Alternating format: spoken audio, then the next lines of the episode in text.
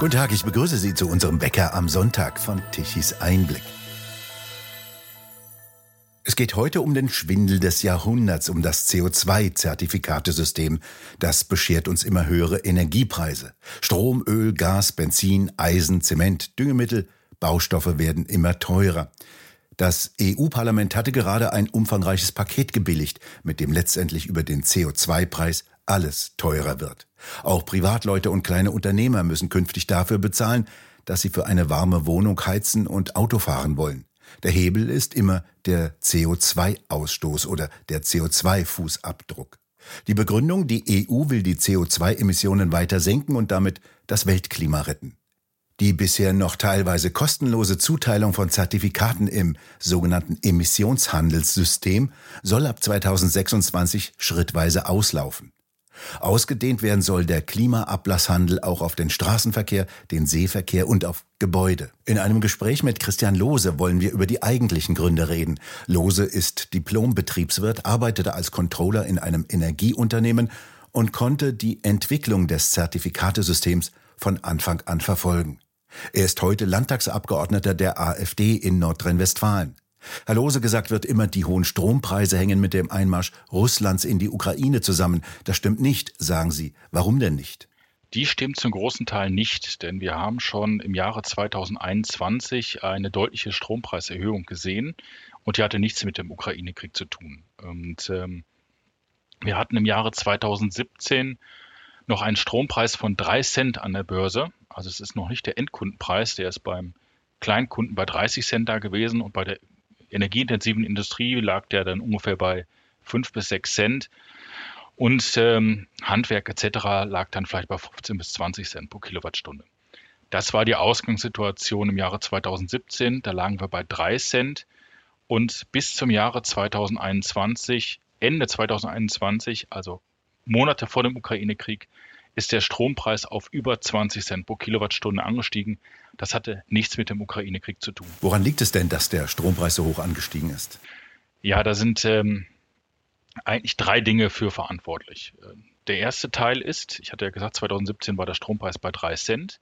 Da hatten wir extrem viele Kohlekraftwerke, ähm, Kernkraftwerke, Gaskraftwerke am Markt über 100 Gigawatt an Leistung, äh, die wir bräuchten. Und normalerweise, wenn Sie mal Montagmittag nehmen, brauchen wir 75 Gigawatt an Leistung. Also 2017 hatten wir über 100 Gigawatt an Leistung aus Kohlekraftwerken, Kernkraftwerken, Gaskraftwerken und anderen Kraftwerken. Und äh, wir hatten an einem Montagmittag etwa 75 Gigawatt an Verbrauch. Das heißt, wir haben etwa 25 Prozent mehr Kapazität gehabt, als wir eigentlich bräuchten. Das war eine komfortable Situation und der Preis war extrem niedrig. Und dann kam die Bundesregierung mit ihrem Abschaltplan, der schon 2011 begonnen hat, mit der Abschaltung der Kernkraft und hat Kernkraftwerke, Kohlekraftwerke, Gaskraftwerke abschalten lassen bis zum Jahre 2021. Und das allein hat dafür gesorgt, dass der Markt sich deutlich verknappt hat. Wir hatten Anfang 2021 etwas mehr als 80 Gigawatt an ähm, versorgungssicherer Leistung, also an fossilen Kraftwerken, statt über 100. Und ähm, das hat den Markt deutlich verknappt und verengt. Und wenn Sie einen engeren Markt haben, dann steigt auch der Preis, weil Sie weniger Angebot haben bei gleicher Nachfrage. Und der Preis ist allein durch diesen Effekt von 3 auf 5 Cent gestiegen, ohne dass sich Weltmarktpreise dafür ändern müssen. Das war der erste Effekt. Der zweite Effekt war, dass die EU auch auf Druck von Deutschland die CO2-Zertifikate verknappt hatte. Es wurde die sogenannte Marktstabilitätsreserve beschlossen. Da hat man gesagt, wir haben zu viele CO2-Zertifikate auf dem Markt, der Preis ist zu niedrig, also nehmen wir einfach welche aus dem Markt raus und äh, vernichten die, legen die in die Schublade rein und äh, verteuern damit die CO2-Zertifikate. Und der CO2-Zertifikatepreis war 2017 bei 6 Euro pro Tonne. Das ist auf den Strompreis betrachtet, ist das nahezu null. Und Ende 2021 hatten wir aber einen CO2-Zertifikatepreis von über 80 Euro pro Tonne CO2. Allein das hat den Strompreis um 7 bis 8 Cent erhöht, sodass wir dann, ausgehend von 2017 mit 3 Cent, allein durch die Verknappung jetzt bei 5 Cent lagen und dann nochmal etwa 4, 5, 6, 7 Cent für die äh, CO2-Zertifikate oben drauflegen mussten, sodass wir ein, beim Preis waren von über 10 Cent pro Kilowattstunde. Damit haben sich immer noch keine Weltmarktpreise geändert. Das heißt keine Kohlepreise, keine Gaspreise, keine Ölpreise. Und jetzt kommt noch der dritte Schritt. Der dritte Schritt war, dass wir eine Politik in der EU hatten, die dafür sorgte, dass weniger Geld in die Erforschung und Exploration von Gas- und Ölfeldern investiert wurde. Björn Lomborg spricht davon, dass die 1200 größten Energiekonzerne der Welt ihre Investitionen in neue Gas- und Ölfelder um zwei Drittel in dieser Zeit reduziert haben. Das heißt, sie haben weniger Exploration von Öl und Gas, aber eine gleichbleibende Nachfrage nach Gas und Öl auf der Welt, den gleichbleibenden Energiehunger. Und das bedeutet weniger Angebot bei gleicher, gleicher bzw. höherer Nachfrage, dass auch die Preise für Öl, Gas und Kohle gestiegen sind. Und genau das ist auch passiert. Und das war der dritte Schritt, sodass wir dann bis zum Jahre, Ende des Jahres 2021 an der Börse einen Preis von über 20 Cent pro Kilowattstunde gesehen haben. Der letzte Preis im Jahre 2021 für eine Lieferung des Jahres 2022, also des Folgejahres, war über 20 Cent pro Kilowattstunde. Ich weiß, es ist höchst kompliziert für den Bürger zu verstehen, das Ganze, aber wir betrachten jetzt nur die Ebene von Börsenpreisen. Da, sind, da ist der Strom noch nicht praktisch vom Kraftwerk zum Kunden geliefert worden und wir sind jetzt schon bei Preisen von über 20 Cent gewesen. Das heißt, die Industrie hat noch mehrere Cent äh, Netzentgelte bezahlt, äh, der Endkunde auch, sodass wir beim Endverbraucher bei über 40 Cent landen und bei der Industrie bei über 20 Cent. Und das ist für die Industrie einfach tödlich. Was bedeutet das denn für die Industrie? Wir hatten diesen Ukraine-Krieg. Dadurch sind die Preise sogar noch massiv in die Höhe gegangen. Also die Situation von 20 Cent war Ende 2021. Zwischenzeitlich sind die Preise auf fast einen Euro pro Kilowattstunde hochgegangen im letzten Jahr im August letzten Jahres war das massiv. Da hat sicherlich auch die Sanktionspolitik der äh, EU beigetragen äh, und das Zudrehen des Gashahns. Und das war, waren irrsinnig hohe Strompreise, dass sogar einige Hersteller hingegangen sind, so wie Trimet, das ist ein Aluminiumhersteller, den im Vorjahr gekauften Strom, den man sich in, im, im letzten Jahr hat liefern lassen, äh, praktisch zurückzugeben bzw. zurückzuverkaufen und das Geschäft mit dem Verkauf von Strom zu machen und nicht mit der Herstellung von Aluminium. Inzwischen sind wir. Das heißt, ja? das heißt, ganz kurz nochmal zum Verständnis, das heißt also, eine Aluminiumhütte macht kein Aluminium mehr, sondern verkauft ihre Stromberechtigungen genau. weiter. Also man als Unternehmen kauft man sich ein, eine gewisse Berechtigung, im nächsten Jahr äh, Strom zu beziehen zu einem vorher festgelegten Preis. Und einen Großteil des Stromes müssten sie auch abnehmen. Und dann hat aber dieses Abnehme, Abnahmrecht hat dann Trimet einfach weiterverkauft, den Strom weiterverkauft äh, zu Preisen von beispielsweise äh, ja, fast einem Euro pro Kilowattstunde, während sie selber noch im Vorjahr vielleicht für 10 Cent eingekauft haben. Also sie haben da auch äh, deutliche Gewinne mitgemacht, ähm, nur nicht mit der Aluminiumherstellung. Jetzt sind wir in einer Situation, wo sich der Markt laut anderen Parteien wieder beruhigt hat. Aber wir sind immer noch bei den Preisen über 10 Cent pro Kilowattstunde. Und Hintergrund ist, dass der CO2-Preis sogar noch mehr gestiegen ist. Wir waren Ende 2021 bei etwas über 80 Euro. Jetzt sind wir schon bei etwa 100 Euro pro Tonne CO2. Und das hat einen Preiseffekt von 9 Cent pro Kilowattstunde bei Kohlestrom. Bei Gasstrom ist es ein bisschen weniger. Aber ähm, das Strom, System hängt davon ab, dass derjenige den Preis setzt, der den Blackout verhindert. Das ist immer das Ziel. Man schaut nach, wie viel Nachfrage ist, wie viel Angebot ist. Und äh, man sammelt alle Anbieter von Strom und nimmt die billigsten davon. Und wenn die Nachfrage gedeckt wird, dann ist der Blackout damit verhindert und der Preis des teuersten gilt dann für alle. Und im Moment ist durch, sind durch diese Verknappung der CO2-Zertifikate die Kohlekraftwerke ja ans teure Ende des Marktes gedrängt worden. Aber wenn die laufen, setzen die halt auch den Preis. Und wenn Sie rechnen, dass Sie 3 Cent pro Kilowattstunde äh, normalerweise etwa für den Brennstoff brauchen bei Kohlekraftwerken und jetzt kommt noch mal etwa 10 Cent für ein CO2-Zertifikat da drauf, dann sind sie bei 13 Cent pro Kilowattstunde und darunter kommt es dann auch nicht mehr. Das ist das große Problem. Man kann das an, den, an der Börse schon bis ins Jahr 2027 sehen, dass die Preise nicht mehr unter 10 Cent pro Kilowattstunde fallen. Nochmal, 2017 hatten wir einen Börsenpreis von 3 Cent pro Kilowattstunde, also einem Drittel des Preises. Kanzler Scholz hat ja gesagt, wir brauchen einen Industriestrompreis von 4 Cent. Das ist aber nicht mehr hinzubekommen dann. Das bekämen wir nur hin, wenn wir die Industrie massiv subventionieren. Dann versuchen wir aber in Deutschland die Fehler zu beheben, die wir vorher gemacht haben, indem wir die CO2-Zertifikate verknappt haben. Also wenn man den Industrie, der Industrie einen Strompreis von 4 Cent anbieten will, dann muss man im Grunde die CO2-Kosten aus dem Strompreis rausrechnen. Dann ist man da etwa bei den 4 Cent pro Kilowattstunden, wie wir das auch äh, 2017 hatten. Aber solange man an den CO2-Zertifikaten und deren Preise hängt, wird kein Industriestrompreis unter 10 Cent möglich sein. Und das hat massive Auswirkungen, wenn wir uns mal den deutschen Strompreis mit dem Strompreis anderer Länder vergleichen, zum Beispiel USA. Wir haben in Deutschland einen Strompreis, der deutlich über 10 Cent liegt. Und im Moment haben wir einen Strompreisdeckel bei 13 Cent pro Kilowattstunde. Der gilt aber nur für 70 Prozent der Vorjahresmenge. Und äh, auch nur auf ein begrenztes Volumen, was wir dort haben. Und in den USA haben wir aber nicht 13 Cent, sondern 7 Cent pro Kilowattstunde. Das heißt etwa einen halb so großen Preis wie in Deutschland. Das gleiche beim Gas. Beim Gas haben wir in Deutschland einen Preisdeckel von 7 Cent, laut dieses Strompreisbremsegesetz. Auch wieder mit dieser Einschränkung 70 Prozent der Vorjahresmenge und so weiter.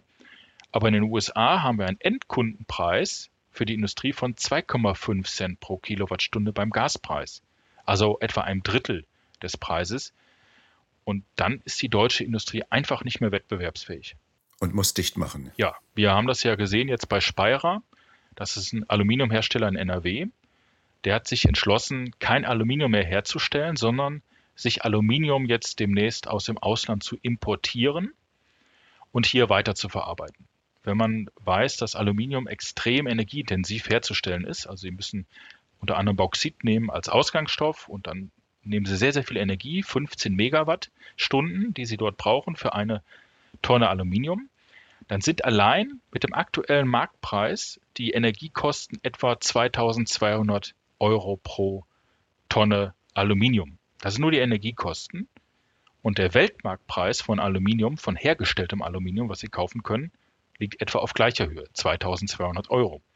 Das heißt, die Energiekosten sind genauso hoch wie der Weltmarktpreis. Aber sie brauchen ja auch noch Bauxit. Sie brauchen die Mitarbeiter, die sie beschäftigen dafür, die, die das Ganze herstellen.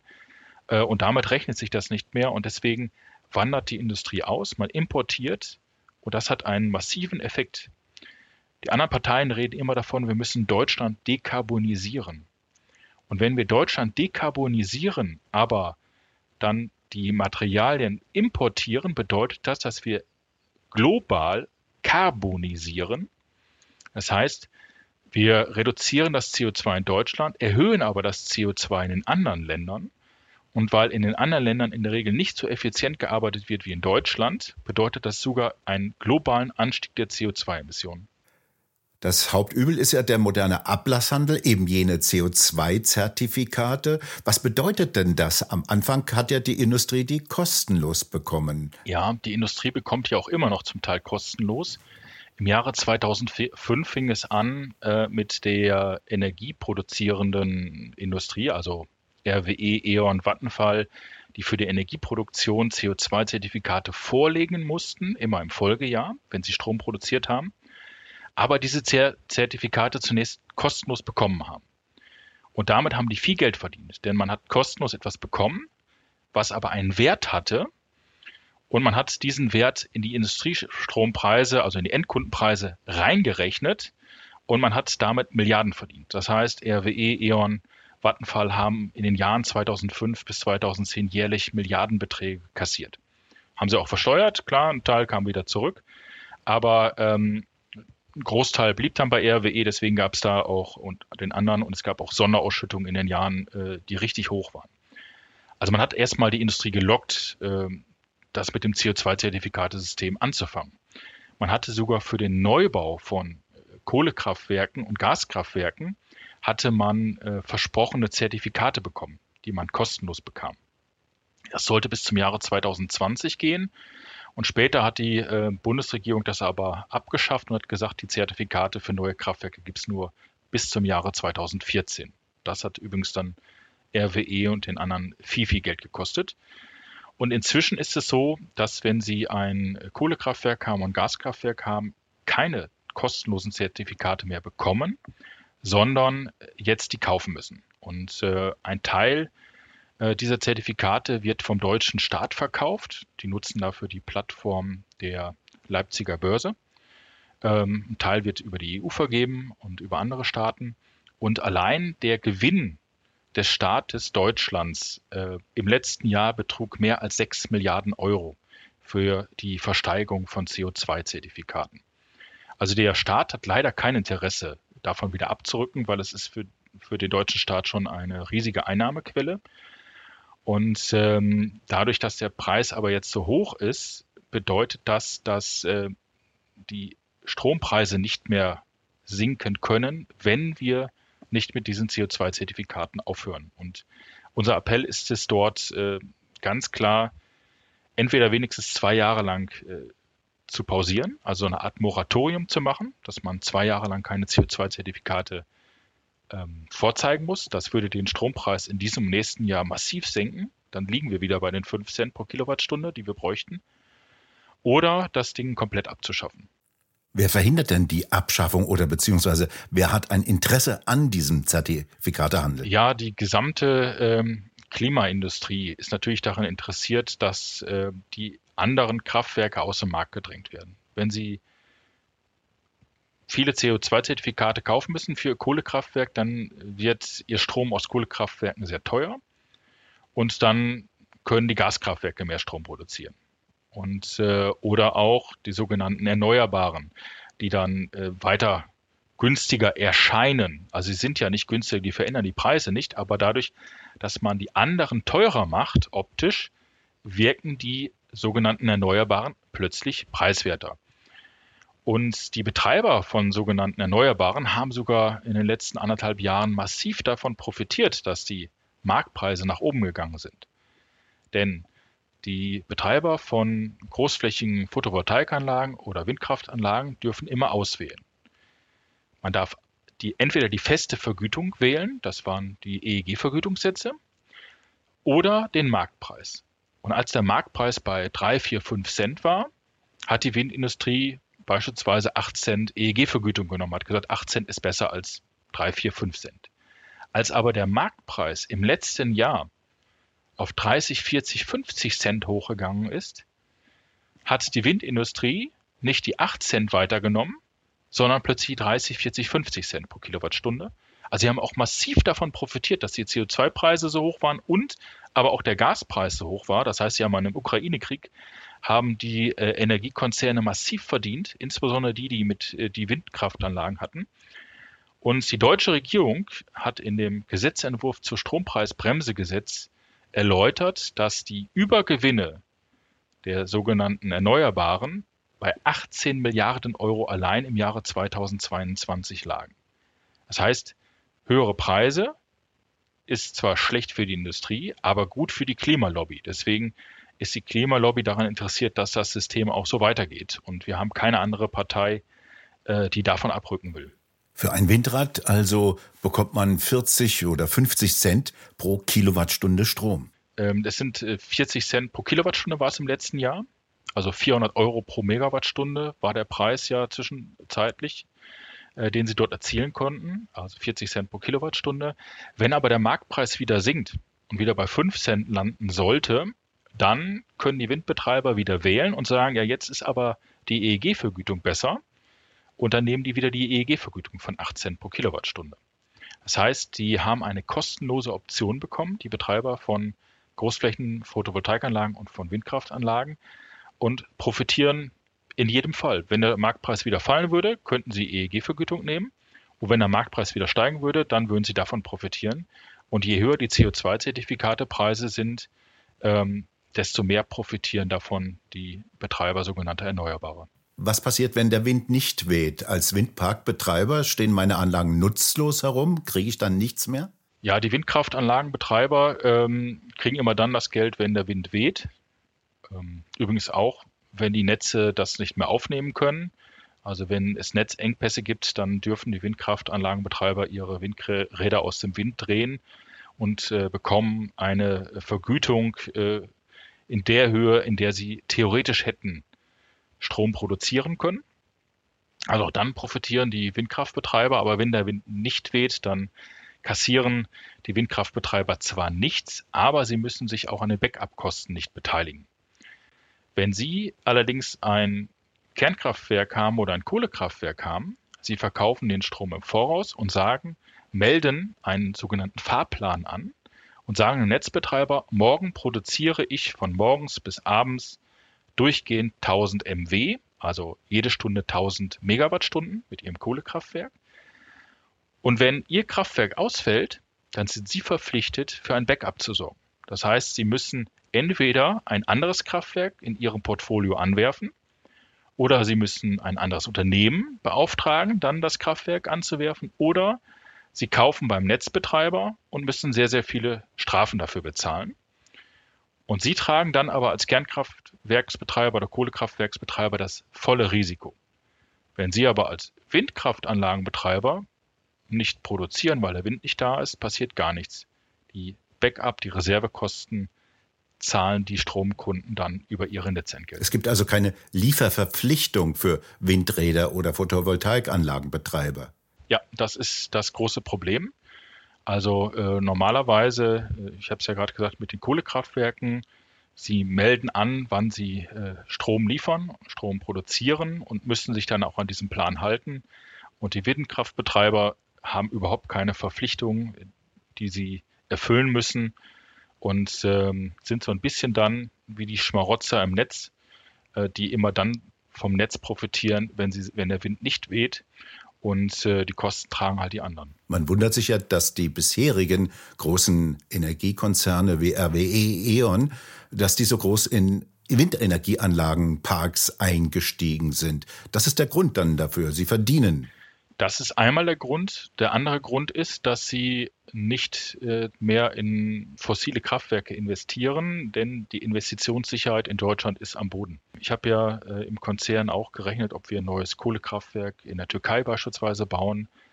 Und da hat man immer bestimmte Risiken drin. Also zum Beispiel, was passiert, wenn das Kraftwerk ausfällt für mehrere Monate oder gar Jahre oder die Leistung stimmt nicht, wie, wie erwünscht beim Bau oder der Marktpreis entwickelt sich anders. Und das größte Risiko, was wir am Ende bewertet hatten, waren die politischen Risiken. Das heißt, das Risiko, dass die Politik den Markt komplett ändert. Und das ist ja geschehen in den letzten Jahrzehnten. Äh, wir hatten am Anfang einen langsamen Hochlauf der sogenannten Erneuerbaren. Das war alles verkraftbar, auch unproblematisch. Aber jetzt haben wir eine solche Menge an Windkraftanlagen und an Photovoltaikanlagen, dass die anderen Kraftwerke aus dem Markt gedrängt werden. Es besteht ja auch ein Technologieverbot. Sie dürfen gar nicht Kohlekraftwerke bauen in Deutschland, weil es ja gar nicht mehr erlaubt ist. Sie dürfen keine Kernkraftwerke bauen, ist nicht mehr erlaubt. Das Einzige, was sie noch bauen dürfen, sind Gaskraftwerke, die dann aber sogenannt H2-ready sein sollen, also für Wasserstoff auch ausgelegt werden soll. Dabei gibt es weltweit kein einziges Gaskraftwerk, was vollständig mit Wasserstoff betrieben werden kann. Es gibt einfach technisch keins. Sie können ein bisschen was beimischen, aber das war's. Was bedeutet denn dies aus Ihrer Sicht alles für die Energieversorgung eines Industrielandes? Ja, wir haben äh, mehrere Effekte. Also einmal haben wir den, den Preiseffekt, der dazu führt, dass die Großindustrie äh, Deutschland äh, Stück für Stück verlassen wird. Das geschieht aber immer schleichend. Das geschieht nicht von heute auf morgen. Also außer jetzt, Sie haben einen so ruinösen Preis, dass Sie komplett ausstellen müssen. Das ist dann bei Speyerer oder bei Trimet wird es auch der Fall sein, wenn die Energiekosten einfach alles auffressen. Ansonsten äh, werden Sie hingehen und einfach Ihre Investitionen in die eigenen deutschen Werke einstellen. Dann kommt immer nach ein paar Jahren die Beschwerde der Gewerkschaft, dass nicht mehr zu viel investiert wird in die eigenen äh, Werke. Aber das ist unternehmerische Entscheidung. Wenn Sie in Polen den halben Preis bezahlen für Strom oder in den USA, dann gehen sie in diese Länder. Und ähm, das machen sie in der Regel so, indem sie die Investitionen im eigenen Land zurückfahren und dafür dann aber parallel im anderen Land die äh, Kapazitäten aufbauen. Eine andere Möglichkeit, das Land zu verlassen, ist, indem sie ihre Technologie verkaufen. Das passiert immer wieder. Das wird häufig bei, äh, an chinesische Unternehmen verkauft. Äh, die Chinesen kaufen sich hier ein und lassen dann den deutschen Laden mehr oder weniger ausbluten und ziehen aber die Patente, die Technologie komplett raus. Und der vorherige Eigentümer kann seine Hand in Unschuld waschen, indem er sagt, ja, ich habe doch für euch eine neue Zukunft gesucht. Ich habe einen chinesischen Investor ge äh, gefunden, der das weiter betrieben wollte. Ich kann ja nichts dafür, dass er jetzt nicht so investiert, wie er es gesagt hat. Was fordern Sie denn jetzt als Partei und äh, als energiepolitischer Sprecher? Was ist zu tun? Ja, wir müssen uns anschauen, dass wir erstmal langfristig die Versorgungssicherheit hochhalten. Und dafür brauchen wir äh, alle Kohlekraftwerke, alle Kernkraftwerke, die wir noch haben. Und auch die Kohlekraftwerke, die schon aus dem Markt genommen wurden. Denn überraschenderweise wurden nicht die ältesten Kohlekraftwerke aus dem Markt genommen. Das hat übrigens auch einen Effekt, weil die ähm, Erzeuger, Energieerzeuger wollten die billigsten Kraftwerke aus dem Markt nehmen. Der Staat hat ja gesagt, in einer Auktion, äh, sagt mal, welche Kraftwerke ihr rausnehmen wollt und dann kriegt ihr dann eine Entschädigung. Und RWE und Vattenfall äh, sind dann hingegangen und haben ähm, das Kraftwerk in Hamm mit 45 Prozent Wirkungsgrad stillgelegt und Hamburg-Moorburg ebenfalls mit 45 Prozent Wirkungsgrad. Das sind Kraftwerke, die erst wenige Jahre alt sind. Die wurden aus dem Markt genommen, auch um den Marktpreis zu heben. Das sagt Ihnen natürlich keiner im Konzern, aber das ist äh, sicherlich der Grund gewesen. Äh, und diese Kraftwerke stehen noch in Bereitschaft, werden jetzt für andere Dinge genutzt. Also das nennt sich dann Phasenschieberbetrieb. Also man produziert keinen Strom, aber man richtet das Netz ein bisschen aus, um es mal untechnisch äh, auszudrücken. Ähm, und die Kraftwerke können wir wieder reaktivieren, genauso wie die Kernkraftwerke. Und wir müssen uns langfristig fragen, wo wollen wir denn hin? Und wir sagen als Partei, langfristig geht die Zukunft äh, in Richtung Kernkraft, so wie die anderen Länder das auch drumherum gemacht haben, wie es Frankreich macht, wie es Polen macht, wie es Belgien macht. Und äh, dort müssen wir investieren, um langfristig günstige und zuverlässige Energie zu bekommen. Gleichzeitig müssen wir die Subvention in äh, sogenannte Erneuerbare von heute auf morgen sofort auf Null stellen. Das heißt, für alle zukünftigen Erzeuger gibt es keine Subventionen mehr. Wenn die was bauen wollen, müssen die, müssen die sich am Markt beherrschen. Äh, und ansonsten baut halt keiner Windräder. Und für die bestehenden Windräder und Photovoltaikanlagen muss die Regel gelten, dass die sich auch an den Netzkosten beteiligen müssen.